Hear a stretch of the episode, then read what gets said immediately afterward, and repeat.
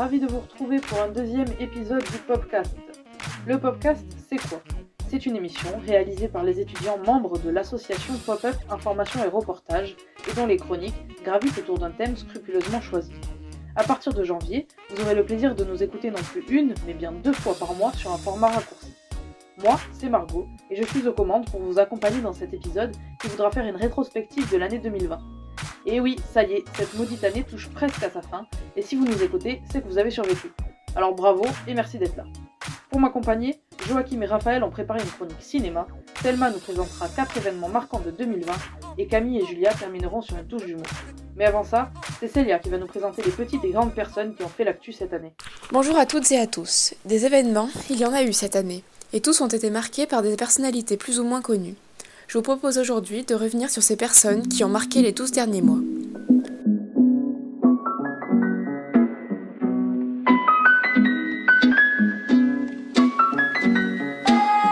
Tout d'abord, retrouvons les chefs d'État, en tête d'affiche de 2020 pour leur gestion du coronavirus, l'événement majeur de l'année. Et si certains n'ont pas eu la meilleure attitude, d'autres ont réussi à combattre le virus dans leur pays, comme en Nouvelle-Zélande, où la première ministre Jacinda Ardern a été saluée pour sa gestion de crise. La scène politique aura aussi été monopolisée par les élections présidentielles américaines, faisant de cette fin d'année un véritable show télé. Les personnalités importantes, on n'a plus besoin de les citer. On retrouve Joe Biden, le candidat démocrate, qui deviendra en janvier prochain le 46e président des États-Unis, et sa vice-présidente Kamala Harris, l'Obama Girl, qui deviendra la première femme de l'histoire à occuper ce poste. On retrouvera aussi Donald Trump, dont on a beaucoup parlé cette année, celui qui a transformé les élections en télé-réalité à travers accusations de fraude et rupture avec les traditions américaines. Mais aussi pour ses conseils avisés concernant le coronavirus, alors que son pays compte les morts du virus. Et si les politiques ont dû gérer comme ils le pouvaient la crise sanitaire, ils ont aussi fait face à des soulèvements de foule et à certaines indignations de la population. Mais 2020, c'est aussi l'année des révoltes. Nous gardons tous en tête l'assassinat de George Floyd lors d'une interpellation policière fin mai, son décès, qui a bouleversé le monde entier, a ravivé les révoltes contre les bavures policières, notamment racistes. Rapidement, le mouvement Black Lives Matter est lancé par trois Afro-américaines, Alicia Garza, Patrice Coulors et Opal Tometi. Ce mouvement connaîtra un engouement mondial dans l'espoir de faire enfin bouger les choses. Les révoltes se trouvent aussi du côté des mouvements féministes, avec notamment l'actrice Adèle Haenel qui quitte la salle des Césars, tandis que le cinéaste Roman Polanski reçoit le prix du meilleur réalisateur alors qu'il est aussi accusé de plusieurs agressions sexuelles. Mais 2020, ce sont aussi des figures du quotidien qui ont gagné en importance, surtout cette année. Pas toujours très entendues, on les a applaudis tous les soirs lors du premier confinement, ce sont nul autre que les soignants sans doute ceux qui méritent le plus leur place pour avoir non pas marqué, mais sauvé cette année du mieux qu'ils le pouvaient. Bien sûr, 2020 aura aussi été marqué d'une autre manière dans le monde de la culture par de nombreuses personnes. Côté musique, The Weeknd aura vu son titre Blinding Lights devenir le plus écouté sur Spotify cette année.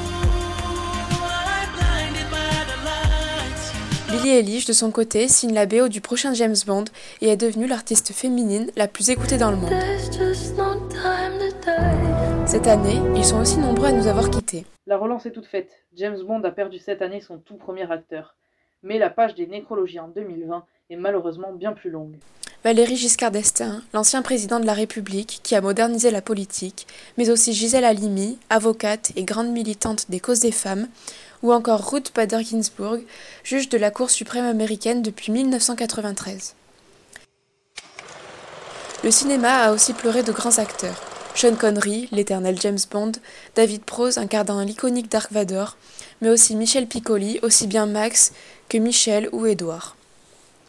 Dans le monde du sport, quelques pertes aussi, dont Diego Maradona, le gamin en or, et Christophe Dominici, le domi de l'équipe de France de rugby. Ce sont aussi d'autres figures qui ont disparu. Pour les plus vieux, Régis Fassier, alias Casimir dans la célèbre émission L'île aux enfants, et pour les plus jeunes, Rania, atteinte de la progéria mais qui était devenue une figure des réseaux sociaux pour son courage et sa bonne humeur. Enfin, l'univers musical aura aussi vu partir quelques icônes. On retrouve parmi eux Eddie Van Halen, guitariste endiablé, ou Ennio Morricone, dont la composition restera toujours associée au western. En bref, l'année 2020 aura été marquée par de nombreuses personnalités, figures visibles des événements qui rythment nos vies. Et que tout le monde se rassure, 2021 nous réserve sûrement un bon cru de nouveautés.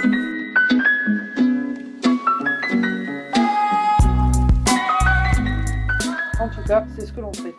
Merci Célia pour cette complète rétrospective.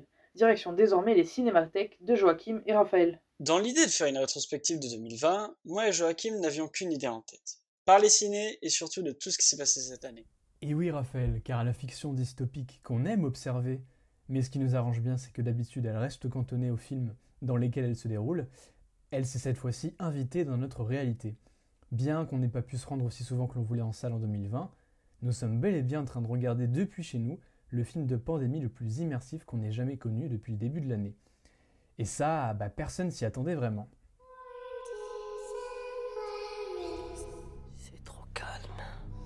Ok, buddy. Vers l'infini et au-delà Pour le cinéma en France, l'année n'a pas très bien commencé, avec seulement 14,42 millions d'entrées en janvier 2020. Mais vous devez vous dire, mais 14 millions, c'est énorme Et je vous dirais que oui, ça l'est, mais c'est quand même 4 millions de moins que l'année précédente. Le plus gros film de janvier fut Star Wars 9, qui était sorti en décembre 2019. Bon, ça ne veut pas dire que les films sortis en janvier n'étaient pas super. Il y a eu d'excellents films sortis ce mois-ci, comme 1917 de Sam Mendes ou encore Jojo Rabbit de Taika Waititi.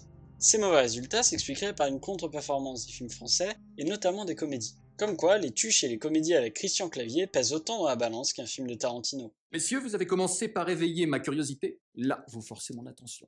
Le mois de février, qui s'annonçait déjà bien anxiogène, comptabilise 17,55 millions d'entrées, soit quasi 5 millions de moins qu'en 2019. Bon, après les films de ce mois-ci, c'était pas trop ça. Le plus gros film du mois, c'était euh, Sonic le film, et quand il y a le film dans le titre, tu sais que ça pue. Le second, c'était Birds of Prey, le film sur Harley Quinn, la copine du Joker. Mais attention, pas le Joker, je veux parler l'excellent Joaquin Phoenix que tout le monde adore. Non, non, c'était celui du très moyen Jared Leto dans Suicide Squad. Bref, un petit bordel. Côté film français, on a eu du Cobu 3. Pas sûr que les gens voulaient vraiment connaître la suite, mais bon, pourquoi pas, hein. En vrai, je suis mauvaise langue. Il y a eu quand même le dernier Clint Eastwood qui apparemment était pas mal. Oh, et je vous parle pas des cérémonies de récompense de cette année, qui ont vraiment pas dû aider. Entre la cérémonie française, qui nous a démontré que le féminisme en France, c'est pas encore ça, et la cérémonie américaine, qui nous a démontré que les Américains savaient juste pas lire des sous-titres pour voir le meilleur film de l'année. J'aimerais assister au cours. Is it okay with you? Bref, on arrive en mars, et vous savez ce que ça veut dire. Le confinement approche, laissant les quelques films sortis début mars faire un flop, comme En avant, le dernier film d'animation signé Disney Pixar avec quasi 900 000 entrées, bien loin des 4,2 millions de leur avant-dernier film Toy Story 4. Et là, j'ai envie de vous dire euh, que ce n'est qu'une mauvaise passe. On débute en douceur pour finir en beauté. Mais non, c'est là que survient le drame, ou plutôt la guerre, selon notre cher président. Elle aura réussi à faire fermer nos lieux de culte à nous, les cinéphiles, ces espaces garnis de fauteuils rouges que même les plus grands conflits mondiaux n'avaient pas poussé aussi près du précipice. Et qui dit contexte exceptionnel dit mesure exceptionnelle. D'abord, le système français, c'est l'un des rares qui est régi au niveau national par ce qu'on appelle la chronologie des médias. C'est elle qui va définir l'ordre et les délais dans lesquels les diverses exploitations d'une œuvre cinématographique peuvent intervenir. Elle vise surtout à sauvegarder l'exploitation en salle des films. Donc, en clair, les films qui sortent en France doivent dépasser une certaine durée d'exploitation en salle avant d'être disponibles ailleurs, et cette durée va varier selon le support de diffusion en question. Problème, les salles étant fermées, les films qui venaient d'y sortir n'étaient disponibles nulle part, et ceux qui devaient passer par cette case obligatoire se retrouvaient dans une impasse. Le CNC a donc dû adopter une loi d'urgence qui a accordé à titre exceptionnel une réduction du délai d'exploitation en salle qui est normalement de 4 mois, pour une diffusion en vidéo à la demande à l'acte, pour une exploitation en DVD des films déjà sortis. Et pour les autres disqualifiés avant même d'avoir débuté leur baptême du feu, la plupart vont voir leur date de sortie repoussée, mais une stratégie alternative a été trouvée pour l'un d'entre eux. Une première en France, sortir directement sur une plateforme de vidéo à la demande par abonnement. Ces nouveaux mastodontes dont Netflix se trouve en tête de file doivent normalement attendre 3 ans après la sortie en salle d'un film pour le proposer à leurs abonnés. Et ce privilège de déroger à notre chère chronologie des médias a été offert à Amazon Prime, qui a permis aux films français fortes de quand même se faire démolir par les critiques et le public, mais depuis leur salon, gros changement. Cette fermeture aura duré 99 jours, fait inédit dans l'histoire des cinémas français. Alors, à l'approche du déconfinement, on n'en pouvait plus, manque de pop-corn, d'écran large, de films à aller voir entre potes. Même les plus infimes détails nous manquaient. Vous vous souvenez pas du petit bruit que faisait votre ticket quand il était déchiré? Ouais. Un son désormais légendaire. Bien que le déconfinement ait eu lieu début mai, il aura fallu attendre la fin du mois de juin pour retourner au cinéma et pouvoir profiter du confort des salles obscures, plutôt que celui de notre vieux canapé qui serait franchement temps de laver. Bon, après, fallait pas s'attendre à grand chose dès la fin juin. hein. Il y a littéralement eu que 4 films sortis en salle pour seulement 1,1 million d'entrées. Le mois de juillet n'allait pas tout arranger. Chaque semaine, un nouveau film se succédait au box-office, ce qui n'arrive quasiment jamais. Les comédies françaises sont à l'honneur, avec Tout simplement Noir de Jean-Pascal Zadi, ou encore Divorce Club de Michael Dune. On notera aussi la présence du film d'animation Scooby, film qui célébrait les 50 ans de la franchise Scooby-Doo. Allez, je vous offre un petit instant nostalgie. Scooby-Doo, nous on te suit partout. On va résoudre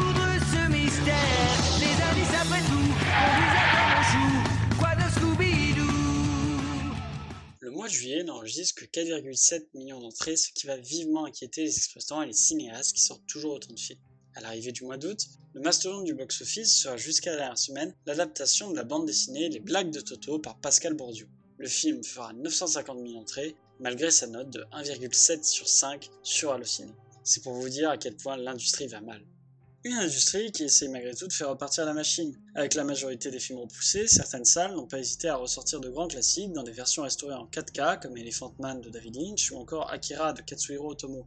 D'autres salles ont aussi proposé des marathons de sagas cultes, comme Retour vers le futur de Robert Zemeckis, ou les deux trilogies du Seigneur des Anneaux et du Hobbit de Peter Jackson. De nombreuses villes ont aussi vu apparaître des drive-in. Vous savez, ces salles de cinéma en plein air où ton siège c'est celui de ton vieux kangou Bon, bien évidemment, il ne faut pas s'attendre avec les drive-in reviennent tendance. Rien ne vaut le confort des sièges d'une vraie salle de ciné.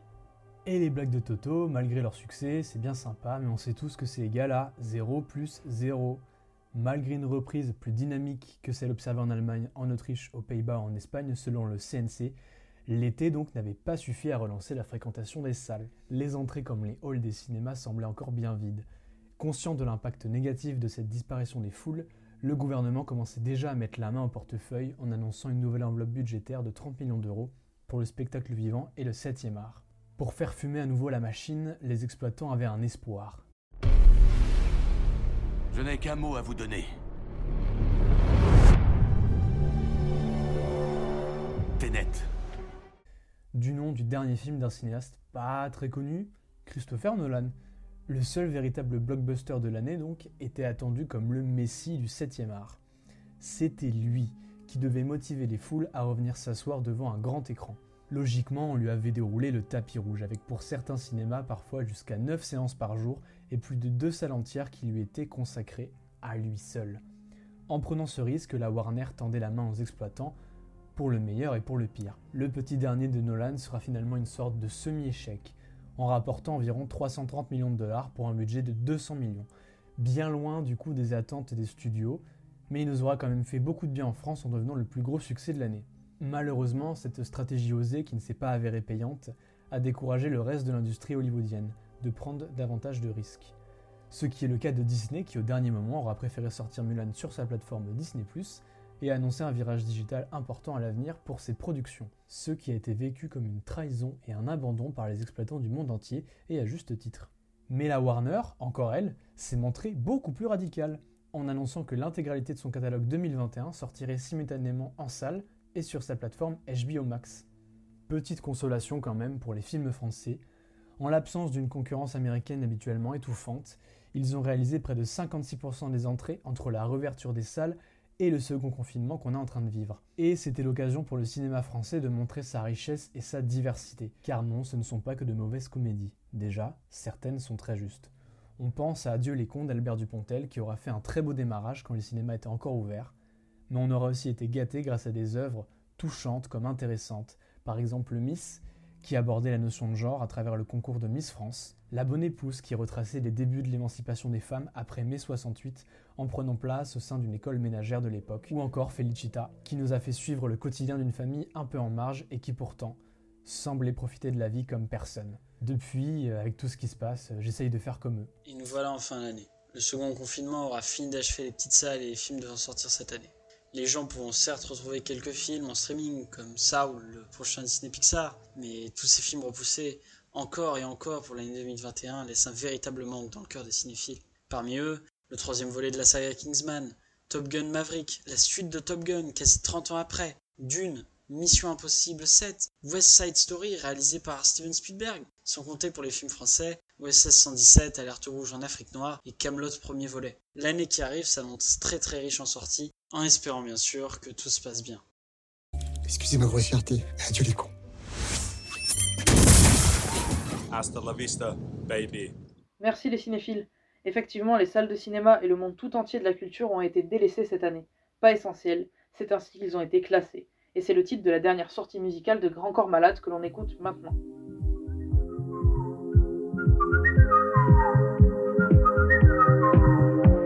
Je vais sortir de chez moi et marcher dehors, m'arrêter un instant, regarder le ciel. Le soleil sur les toits posera ses reflets d'or. Je vais kiffer voir ça, vu que c'est pas essentiel. Je vais m'asseoir sur un banc 5 minutes avec moi, regarder les gens renaître au pluriel. Je vais parler en silence et sourire à haute voix. Je peux faire ça longtemps, vu que c'est pas essentiel. J'aurais envie d'une BO sur mon film du jour, alors je vais mettre du son dans mes deux oreilles. J'ai les poches pleines de mains et les yeux pleins d'amour. C'est un moment important, vu que c'est pas essentiel. Pas essentiel. Pas essentiel essentiel. Embrasser quelqu'un, pas essentiel. Ouvrir un bouquin, pas essentiel. Sourire sincère, pas essentiel. Aller au concert, pas essentiel. Se promener en forêt, pas essentiel. Danser en soirée, pas essentiel. Retrouver les gens, pas essentiel. Spectacle vivant.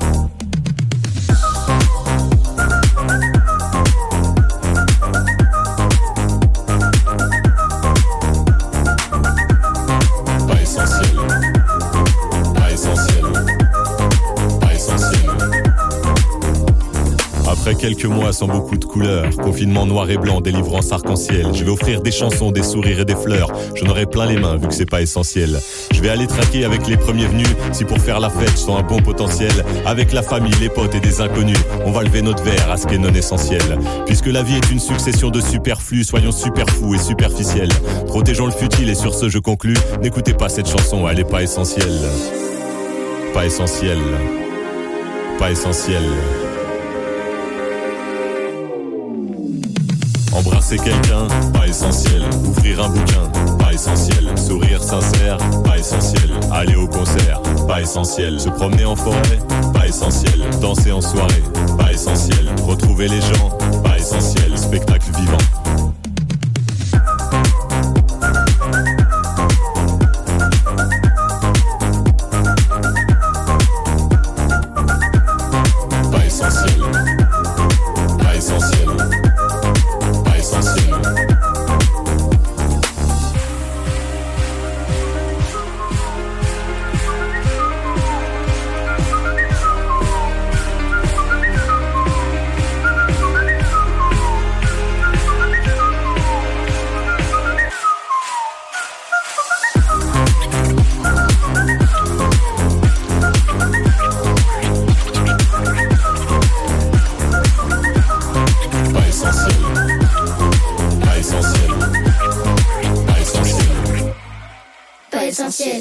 Et après cette interlude musicale, revenons à nos moutons.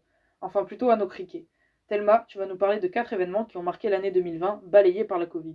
Bonjour, alors aujourd'hui je vais vous parler de criquet, de mariage et de canard gonflable. C'est pas vrai Ça va être hallucinant. Oh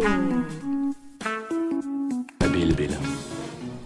Et oui, pendant cette année 2020, la crise du Covid a totalement monopolisé l'attention des médias. Pourtant, comme chaque année, il y a eu d'autres événements qui ont marqué les pays. Des avancées sociales, des catastrophes naturelles et même des combats politiques. Alors pour ce second numéro du podcast, je vous propose de revenir sur quelques informations qui ont résonné aux quatre coins de la planète. Rendons-nous en Afrique pour commencer. En début d'année 2020, le continent a été frappé par une crise peu commune mais dévastatrice pour de nombreux pays. Il s'agit de l'invasion des criquets pèlerins. Rappelez-vous ces images apocalyptiques sur lesquelles on pouvait voir des nuits immenses de ces insectes survolant les champs. Au-delà de cet aspect visuel très effrayant, ce phénomène a engendré une véritable catastrophe alimentaire et économique en Afrique. En effet, ces essaims de plusieurs dizaines de kilomètres carrés ont dévasté les champs africains de la péninsule arabique à la corne de l'Afrique, dévorant autant de nourriture que 1500 vaches par kilomètre carré. Et ça paraît assez irréaliste, bien que l'année en elle-même soit digne d'un scénario de film. Et du coup, quelle était la raison de cette invasion de criquets? La raison remonte à 2018, lorsqu'un cyclone avait frappé les côtes yéménites et omanaises ce qui avait provoqué des fortes pluies et une végétation dense, idéale pour la reproduction de ces insectes. Mais les spécialistes ont aussi accusé un manque de gestion préventive du fléau dû à des oublis ou alors à cause des conflits présents dans ces zones. Pour pallier à cette catastrophe, la FAO demanda plus de 300 millions de dollars pour financer matériels et hommes. Mais outre cet aspect économique douloureux, cet épisode a surtout mis 20 millions de personnes en état d'insécurité alimentaire, sur un continent où la famine est déjà un problème majeur. Poursuivons notre voyage dans le temps et dans le monde en Amérique centrale. En mai 2020, le Costa Rica a officiellement légalisé le mariage homosexuel, devenant ainsi le premier pays d'Amérique centrale à l'autoriser et le 29e dans le monde. Chiffre dérisoire au regard des 253 pays de notre planète. Déjà en août 2018, la Cour suprême avait déclaré inconstitutionnelle cette interdiction et ordonné au Parlement de la réviser sous 18 mois. Il faut savoir que siègent dans celui-ci de nombreux chrétiens évangéliques conservateurs, qui n'étaient donc pas vraiment emballés à l'idée de modifier cette loi.